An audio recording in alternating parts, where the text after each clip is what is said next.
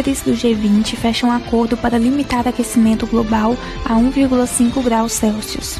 Consulado americano volta a emitir vistos para brasileiros e abre novas vagas para agendamentos em 2021.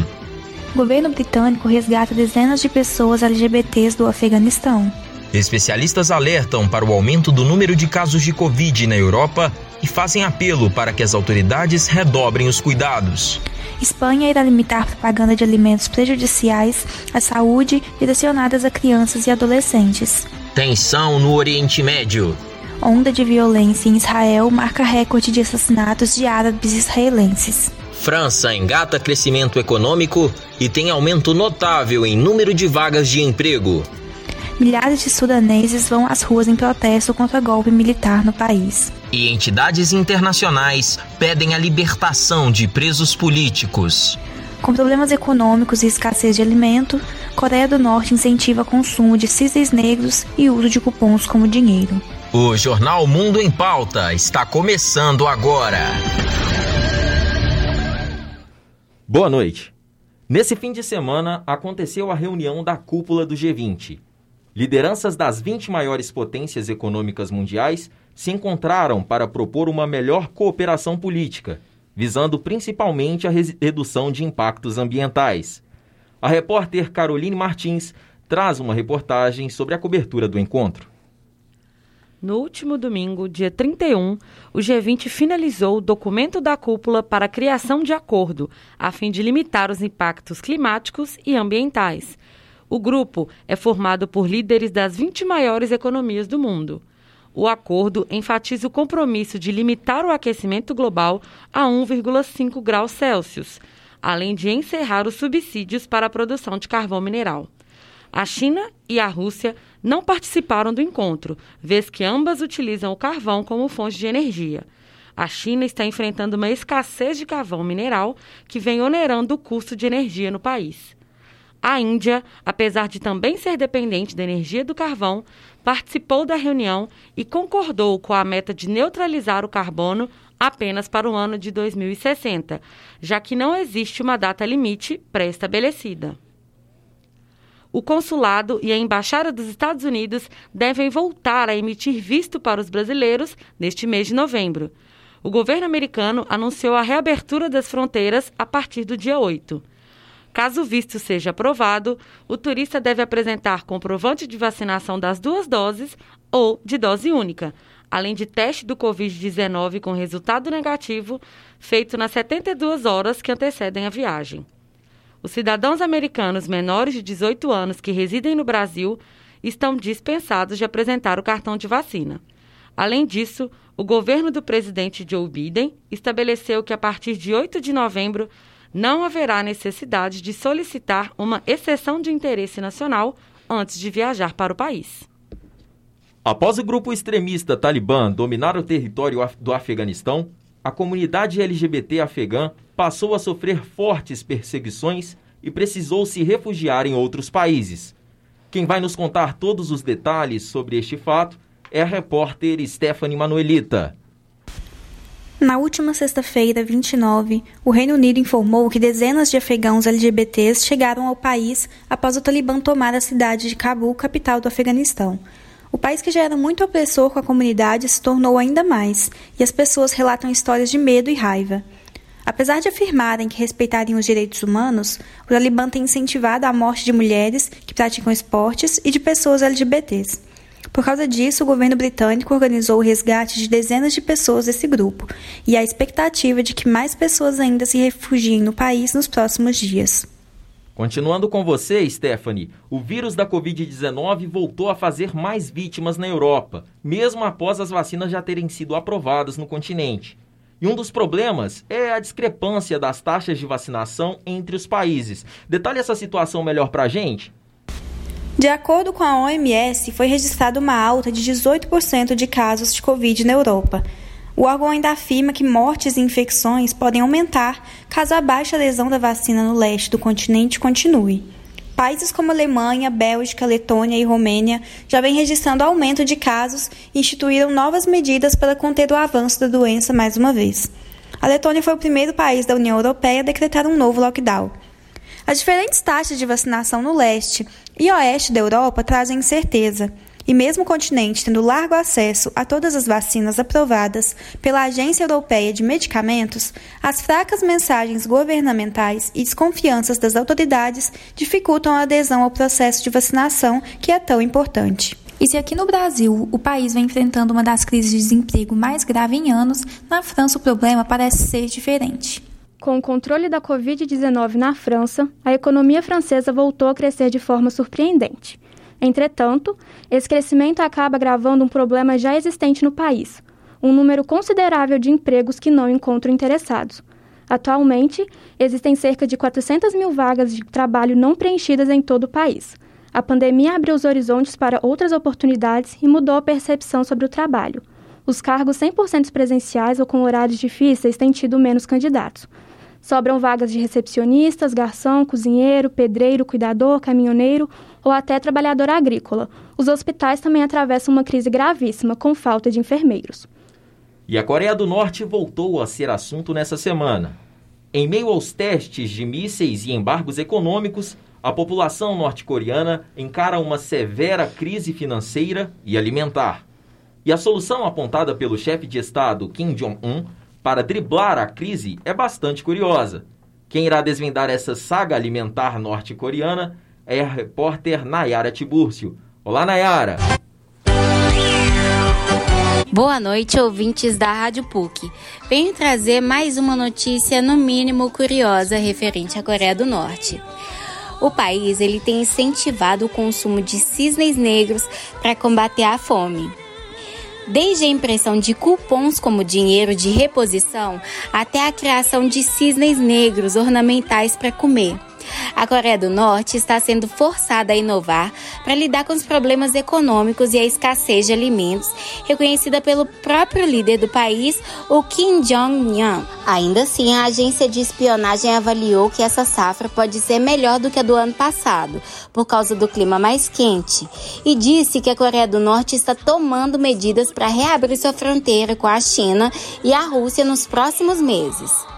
Há muito tempo, a Coreia do Norte sofre com a insegurança alimentar, com os especialistas em política internacional dizendo que a má gestão da economia é acompanhada por sanções internacionais impostas ao país asiático por causa de suas armas nucleares.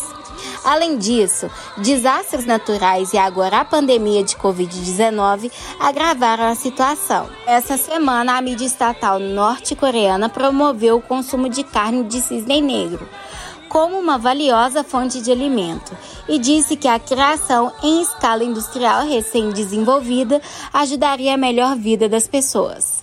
A carne de cisne negro é deliciosa e tem valor medicinal, disse o jornal Ronde Sinum, do Partido no Poder, nesta segunda-feira, dia 25.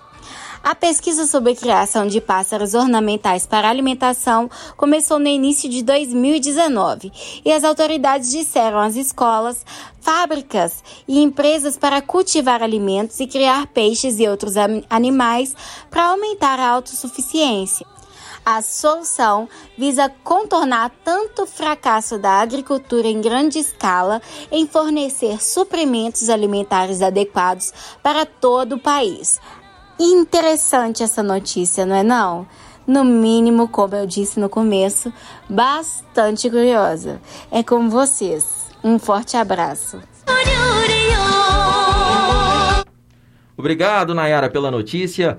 E na Espanha, o governo passará a usar critérios da Organização Mundial da Saúde para conter a obesidade infantil.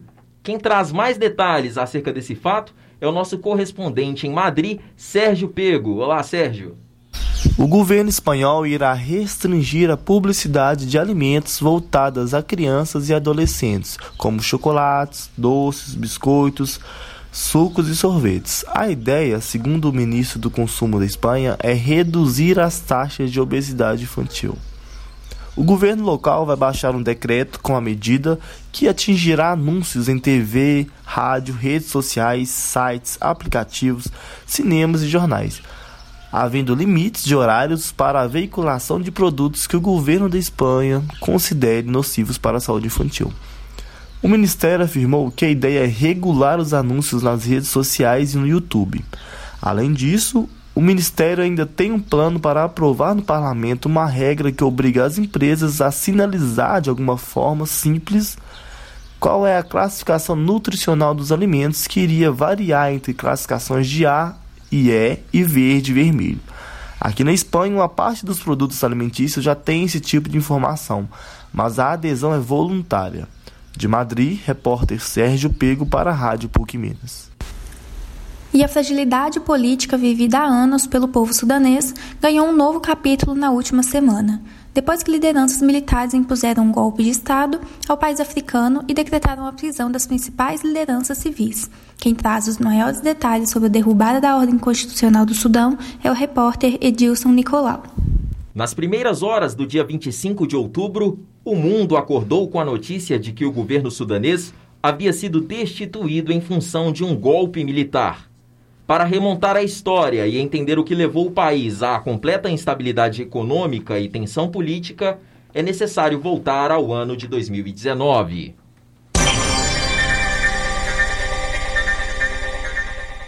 O Sudão era governado pelo então presidente autocrata Omar al-Bashir, líder que se manteve à frente do país por 30 anos, até abril de 2019, mês em que forças civis e militares alegaram autoritarismo por parte de al-Bashir e exigiram sua deposição, o que de fato aconteceu.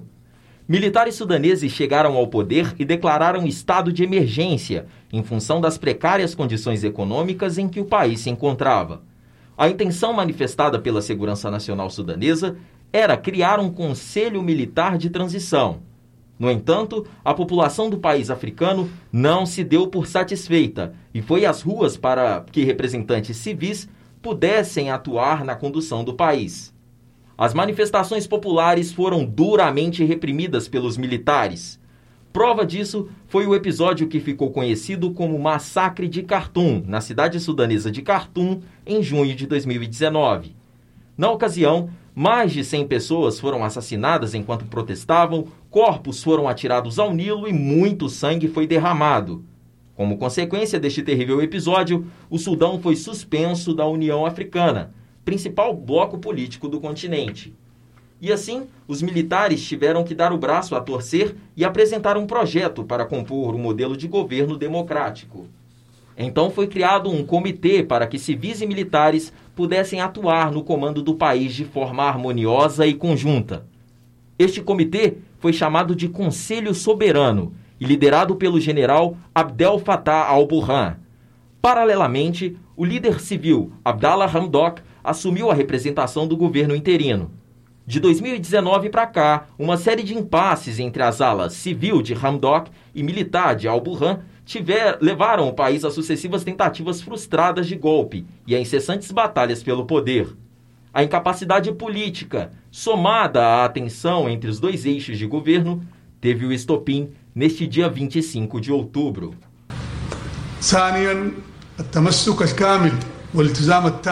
O general Fatah al-Burhan anunciou a dissolução do Conselho de Soberania e a decretação de um novo estado de emergência. Além disso, o Ministério da Informação confirmou a prisão de várias autoridades civis que não se dispuseram a apoiar o golpe, entre eles o premier Abdallah Hamdok, primeiro-ministro sudanês. Entidades internacionais também se manifestaram.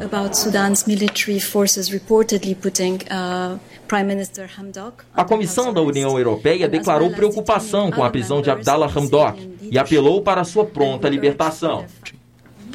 Any change to the transitional government by force o governo americano condenou o golpe e anunciou a suspensão do repasse de 700 milhões de dólares destinados ao país para ajudá-lo em seu processo de transição. E também pediu a libertação imediata ao líder do governo interino. Enquanto isso, a população sudanesa segue realizando protestos contrários ao governo militar e ansiando pelo restabelecimento da ordem pública. Repórter Edilson Nicolau para a Rádio PUC Minas. No Oriente Médio, o povo árabe israelense enfrenta uma onda de violência e bate recorde de assassinatos. Mais informações com a repórter Gabriele Ribeiro. Com 104 árabes assassinados em Israel desde janeiro, 2021 caminha para se tornar o ano mais sangrento de uma onda de homicídios violentos entre a minoria árabe-israelense que ocorre há pelo menos cinco anos. No entanto, não se trata de uma guerra civil entre judeus e árabes. Quase sempre, a violência é fruto de brigas entre famílias árabes israelenses ou de disputas relacionadas a gangues locais. As vítimas são, em geral, criminosos conhecidos ou membros das famílias, mas às vezes há apenas pessoas que estavam no lugar errado na hora errada. O clima é de medo e a maioria dos árabes de Israel vivem em vilarejos próprios, buscando se afastar da violência. Repórter Gabriele Ribeiro.